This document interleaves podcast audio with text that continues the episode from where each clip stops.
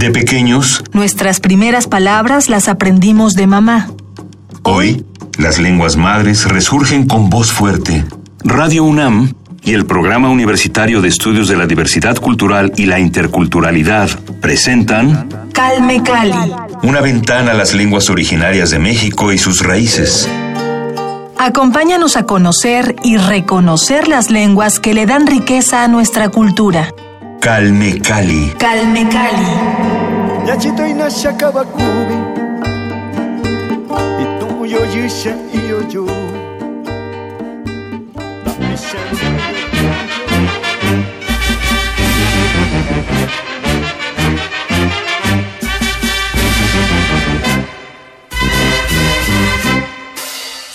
Sierra Virgen del estado de Oaxaca, al nudo del Cepaltepel se encuentra mi tierra linda.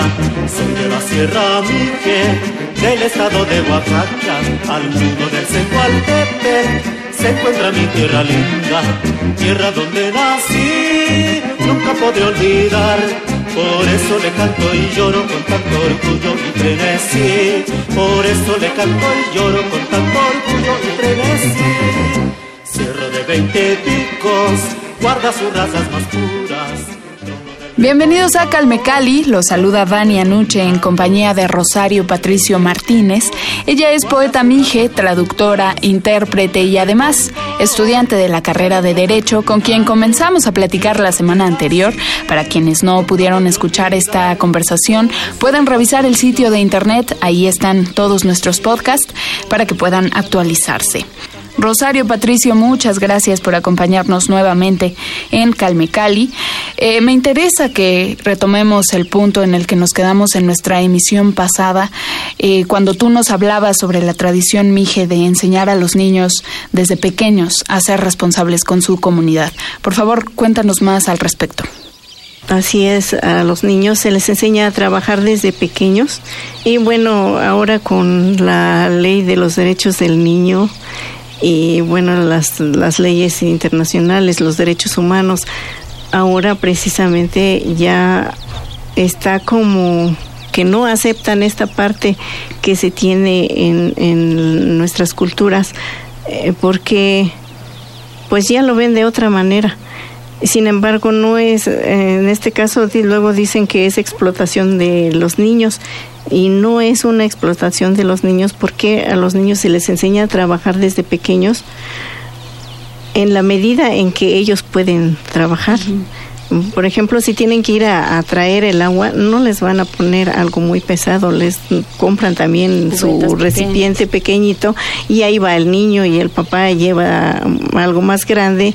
Igual cuando va a traer leña, también se le hace un atadito de, de leña porque precisamente se tiene que ir eh, insertando en este en el trabajo y yo considero que son derechos y obligaciones al mismo tiempo que se le inculca al niño, porque a la vez también tiene sus derechos. Se le va diciendo, mira, tú vas a trabajar la tierra, por ejemplo, yo me acuerdo mucho de mi papá que me decía, tú vas a trabajar la tierra y como a los 15 días, tú que siembras el maíz, a los 15 días ves brotar. Y es tan bonito cuando ve uno brotar así el, la planta que siembre. Y cuando ves que ella está brotando, sientes tan bonita esa satisfacción de que tú lo trabajaste, ¿no? Que te costó y, y está, está dando El fruto. el fruto. Y, y, eh, eso era lo que nos explicaba mi papá. Tú sabes que esta tierra te va a dar tu alimento, pero sí hay que trabajarle, no, no vamos a esperar a que las cosas se den. Y bueno, eso es lo que nos enseñan y, bueno, además la- te quiero comentar que en los pueblos indígenas no existe o no existía la ahora que ya está llegando la contaminación de la ciudad también, bueno, algún, en algunos lugares sí ya no, los niños luego eh, se quedan en su casa y ya no hacen muchas cosas, porque precisamente en los derechos del niño, en la escuela les dicen, tienes que eh, reclamar tus derechos, tú no puedes trabajar, tú no puedes... eh, no te pueden obligar a que estés trabajando o a que vayas a vender o, o ciertas cosas, ¿no? Entonces los niños ya también dicen, yo tengo que descansar. ¿Por qué? Porque yo soy niño, yo tengo que jugar.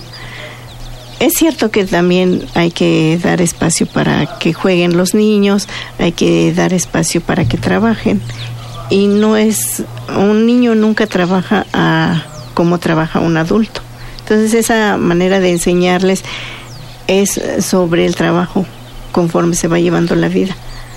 Por ejemplo, esto de las ritualidades que hablábamos, no, no nos enseñaban, no nos decían, oye, tienes que llevar esto, hacerlo así, no nos lo explicaban, sino que uno lo tenía que estar viviendo.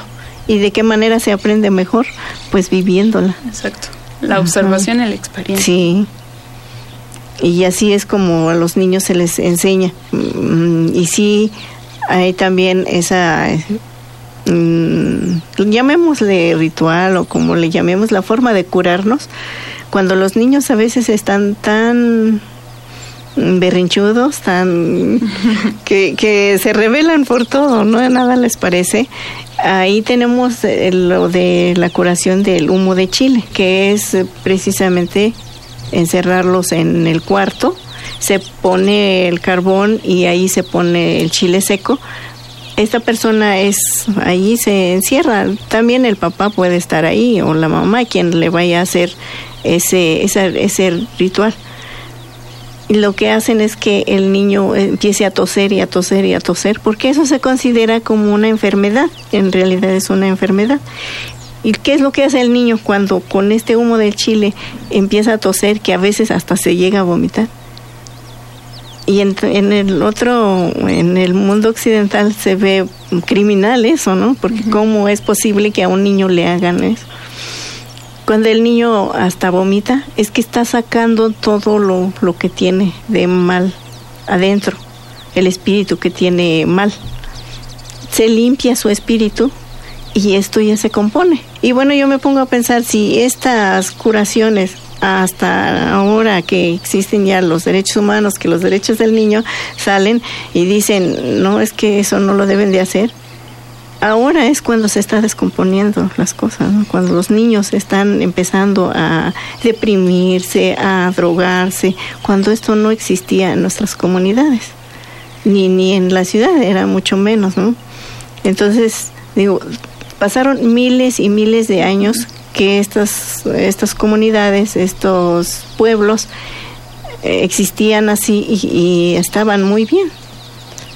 Y se hacían desde en ese entonces, pues se llevaba a cabo estas curaciones, que también hay otras diferentes como con el temazcal y, y pues son tipo de curaciones que se hacían que tal vez ahora es considerado como muy feo muy grave. Sin embargo, considero que sí eran buenas buenas costumbres que, se tenían porque los pueblos estaban en armonía, en equilibrio y no se rompía tanto este equilibrio de las de la convivencia de la sociedad.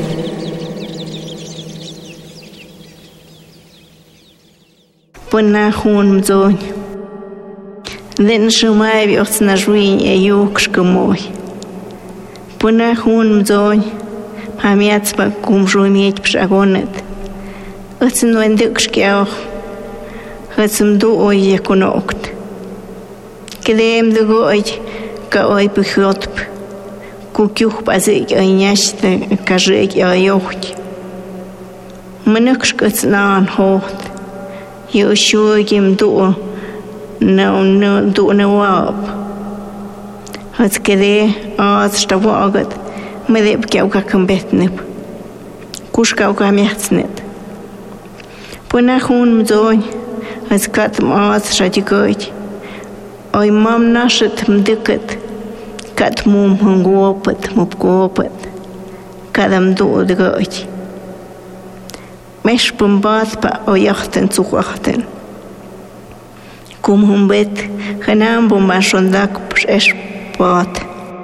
Si algún día te marchas, el que lleva la cuenta de los amaneceres me interpretó las palabras del universo. Si algún día te alejas, Recuerda poner en tu morral de isle un rayito de luz de mis ojos, para que ilumine tu camino y no te pierdas entre las tramposas flores, espinas revertidas con el follaje de la delicia. Llévate la ternura de mi corazón, su aroma te guiará por el sendero de la vida, para que el bejuco del olvido no enrede tus pies y te impida dar el paso del retorno. Si un día te marchas y no extravías tus raíces, por donde pases y te adentres, no tendrás tropiezos, ni te desviarás del camino. Mirarás y encontrarás prosperidad. A tu retorno recibirás la cascada de mi cariño. Acabamos de escuchar uno de los poemas de Rosario Patricio titulado Si algún día te marchas, que podrán encontrar en el libro Movimenti Señalida un Mondo Viandante, Mover Mentes, Señales de un Viajero del Mundo. Les recordamos que esta obra persigue una causa generosa que es apoyar la educación de los niños de Siria, así que si quieren contribuir, búsquenlo en línea y también por supuesto está disponible el link en mi cuenta personal de Twitter que con gusto comparto con todos ustedes para que nos sumemos a esta causa. Rosario, hemos estado hablando acerca de distintos asuntos del orden legal en la comunidad Mije y aún no nos cuenta cómo llegó a la licenciatura en Derecho. ¿Cómo se interesó usted en esta materia? Cuéntanos, por favor, cómo después de estar participando en el mundo de la composición literaria, en la poesía, ¿cómo llega usted a la licenciatura en Derecho? Bueno, creo que esto, la vida también te va llevando, ¿no? Yo llego al, precisamente a la organización de traductores en lenguas indígenas, bueno, OTIGLI, que es en donde actualmente me desempeño. Em, cuando yo llego a, esta organización, pues me encanta el, trabajo que ellos hacen, de, asistir a, los indígenas en los diferentes espacios, tanto en salud como en educación, como en administración de justicia y procuración de justicia. Eh, yo llego de lleno y precisamente me llama la atención porque me doy cuenta que esta organización impartía cursos de derecho uh, gratuito. Solamente tenías que hablar una lengua indígena y posteriormente digo, bueno, veo que esta, esta enseñanza no está totalmente limitada a nada más a los indígenas, sino que también la imparten para todos los que quieran llegar cuando hay cursos de capacitación y actualización. Pues yo me acerco a ellos y veo lo que están haciendo y así la manera en que ellos me reciben, bueno, yo empiezo a trabajar y a trabajar con ellos porque empiezo a ver la necesidad que hay en la ciudad. En los problemas que se enfrentan, bueno, yo también tuve esa, esos problemas alguna vez porque cuando yo llego a la ciudad, digo, sí hablo muy bien el español, ¿no? No, wow, no, sé hablar muy bien el español. Pero no es cierto porque en las comunidades hablamos diferente el español. Por ejemplo, aquí llegas y te dicen, pásame esa bandeja. ¿Y qué entiendes por bandeja? ¿Qué será eso, no? Y allá en la comunidad se dice jícara. Entonces, ¿cuál es la diferencia de uno y otro? Aquí, eh, cuando yo empiezo a, a asistir a mi gente, me empiezo a encontrar muchas cosas que que las autoridades los tratan de una manera diferente. Los tratan a veces hasta los les dicen que están locos. Los mandan a psicología y, la psicóloga o el psicólogo tampoco sabe ni qué está pasando porque el, psicólogo lo primero que hace es ponerlos a dibujar eh, la técnica que ellos tienen, de la formación que tienen cuando para un indígena no aplica esto, no lo entiende, de todos modos va a, hacer otras cosas porque es otra cultura totalmente diferente. Ahí es donde yo empiezo a ver esta necesidad de poder, de querer ayudar a la gente. Por ejemplo, me tocó una experiencia cuando empiezo a hacer interpretaciones, a asistirlos en, en la Procuración de Justicia. Me toca una persona ya mayor y yo llego y le hablo en mi lengua y le digo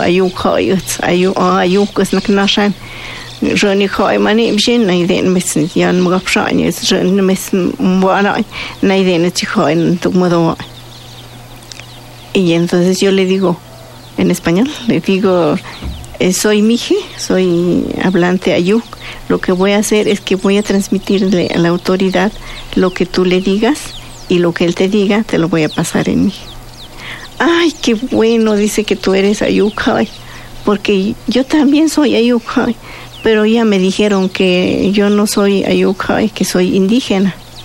Entonces, ese, esa palabra indígena no la conocemos. ¿Por qué? Porque nos la nos lo imponen de, o sea, es externo. Así es. Como la palabra mije también es externo. Nosotros somos ayukai y así nos reconocemos que los ñujus, otomís, este, los mixtecos ñusabi o ñudavi, así es como nosotros nos identificamos. Entonces las personas que recientemente salieron de su comunidad y llegan a, otra cultura totalmente diferente, si llegan ante la autoridad y, y los detienen por alguna situación que, que no cometieron, pero que en ese momento allí estaban, pues lo que pasa con ellos es que empiezan a contestar que sí, que sí, que sí, cuando ellos no saben ni lo que están contestando. Y, eh, y, en la actualidad también, aunque ya esto ya se ha trabajado mucho con los indígenas, eh, sigue pasando mucho que les dicen, ah, ah, tiene como, como 20 días que asistía una persona que le preguntan, perteneces a un grupo indígena, a un grupo étnico, y esta persona dice, eh, me volteé a ver así, ¿no? Y ya le empiezo a explicar, ah, dice, eso quiere decir, eh, ¿cómo dijo? O sea, ni siquiera la palabra la conocí. Y, y esta persona que asistí tiene la secundaria. ¿Y qué dice la autoridad? Si tiene la secundaria, tiene la primaria y tiene la secundaria, ya entiende bien el español, no puede decir que no pero hay palabras que no las, no las entiende uno cuando llega a, la otra cultura.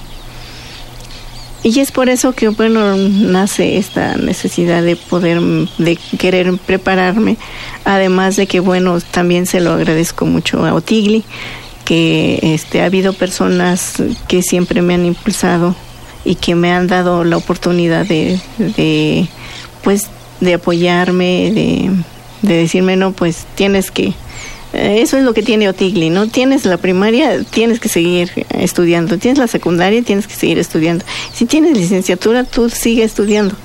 No, porque de esta manera es como, primeramente, ayudarnos nosotros, ¿no? Eh, entender lo que está sucediendo o entender cosas que desconocemos. En segunda, para poder ayudar a nuestra gente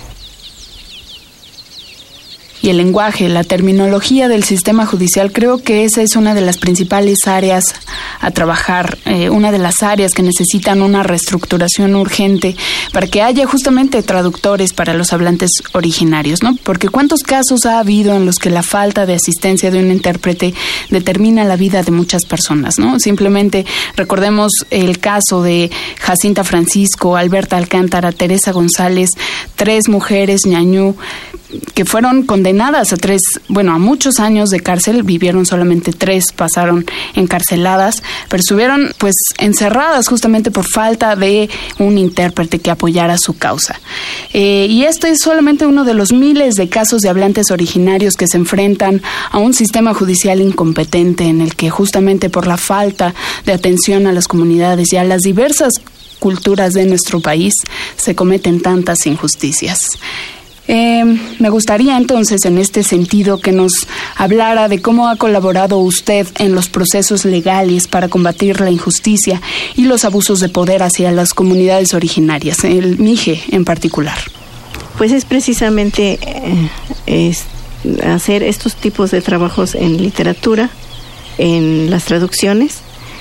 Eh, también colaboré en, una, en un libro que se llama Términos Jurídicos, que también está la traducción, se llevó algunos allá en la comunidad, este, en el centro de maestros, en el municipio también se dejó. Y de esta manera, bueno, he estado colaborando con, con la comunidad. Bien. Ahora que digo, pues para eso es también, esa, ese, ese es el objetivo de querer estudiar eh, derecho, porque pues son, son dos sistemas normativos diferentes, tanto en la cultura nacional como pues nuestros sistemas normativos, que por un lado el, la Constitución nos, nos reconoce después de del 94, bueno, está en la Constitución ya nuestro, nuestros derechos como pueblos indígenas. Sin embargo, mm, esa, eso que dice la ley que está establecido no está, no está aplicándose tanto así como debería de ser, ¿no? Como está. Está en teoría, pero no en práctica. Sí. Y precisamente por eso es que yo empecé a estudiar derecho porque quiero apoyar más a la gente en este aspecto. ¿Ahorita está trabajando meramente como traductora en procesos legales?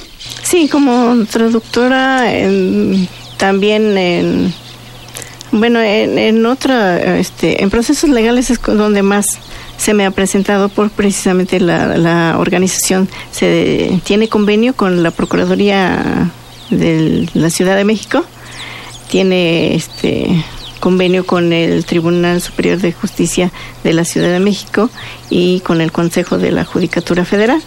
A nivel federal he participado también, eh, este, también he participado con eh, las Cortes de Wisconsin, también eh, aquí con la Administración y Procuración de Justicia, en educación una vez, en salud, sí, algunas veces también.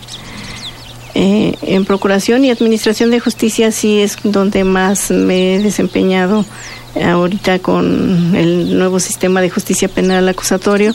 También ya este, he participado un poco. Bueno, pues ahí estamos en estas en este trabajo y lo, el libro de términos jurídicos que le mencionaba, pues precisamente se hizo para que a los intérpretes que vienen posteriormente eh, se les facilite un poco estos términos que, que existen y que maneja los, los términos que son muy técnicos que se maneja en las diferentes instancias de, de los tribunales, de los juzgados y ahora con las salas de oralidad. Y ahora se complica un poco más eh, las interpretaciones porque ya los jueces también nos exigen que debemos de mm, hacer la traducción simultánea cuando en el, en el sistema mixto podíamos solicitar al juez o al que regularmente lo hacía el secretario de acuerdos, el juez estaba allá en su oficina y no, no estaba presente. Pero ahora con los eh, principios de inmediación, pues tiene que estar el juez allí presente. Y, y sí es un poco más complicado porque hay que, hay que estar repasando los términos que maneja el juez eh, por ejemplo, si dice se va a vincular al proceso, ¿qué, qué quiere decir? ¿no? Entonces, toda esa terminología eh, hay que estarla repasando para que en el momento que esté uno en la traducción sea más rápido. ¿Este libro de términos jurídicos está disponible para consulta? ¿Se puede encontrar fácilmente? en la biblioteca Vasconcelos. Hay algunos ejemplares, sí, para consulta. En la UNAM también está. Y bueno, si quieren obtener el libro también lo pueden eh, pedir ahí en la Organización de Traductores, eh, Intérpretes Interculturales y Gestores en Lenguas Indígenas. Tenemos disponibles algunos, mm, ya vamos a mandar a que se hagan otros libros para que también puedan disponer. Este libro tiene ahorita el costo de 100 pesos para que el que quiera adquirirlo pues lo pueda adquirir.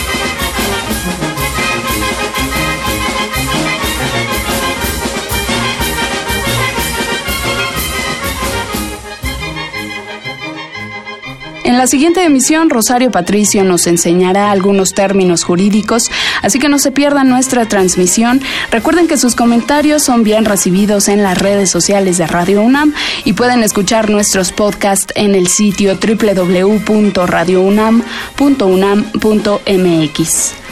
Agradecemos como siempre la colaboración del Programa Universitario de Estudios de la Diversidad Cultural y la Interculturalidad de la UNAM. La producción estuvo a cargo de Paco Ángeles, yo soy Vania Nuche y los espero la próxima.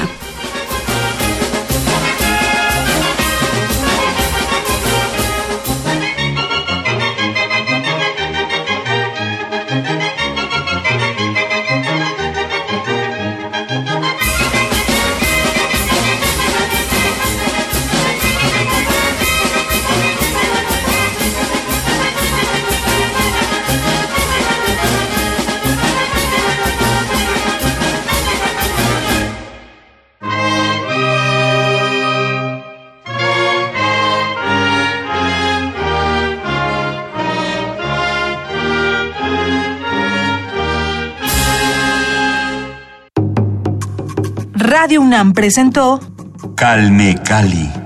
Una ventana para conocer y reconocer las lenguas que le dan riqueza a nuestra cultura. Los invitamos a aprender un poco más de las lenguas madres de México en nuestra próxima emisión.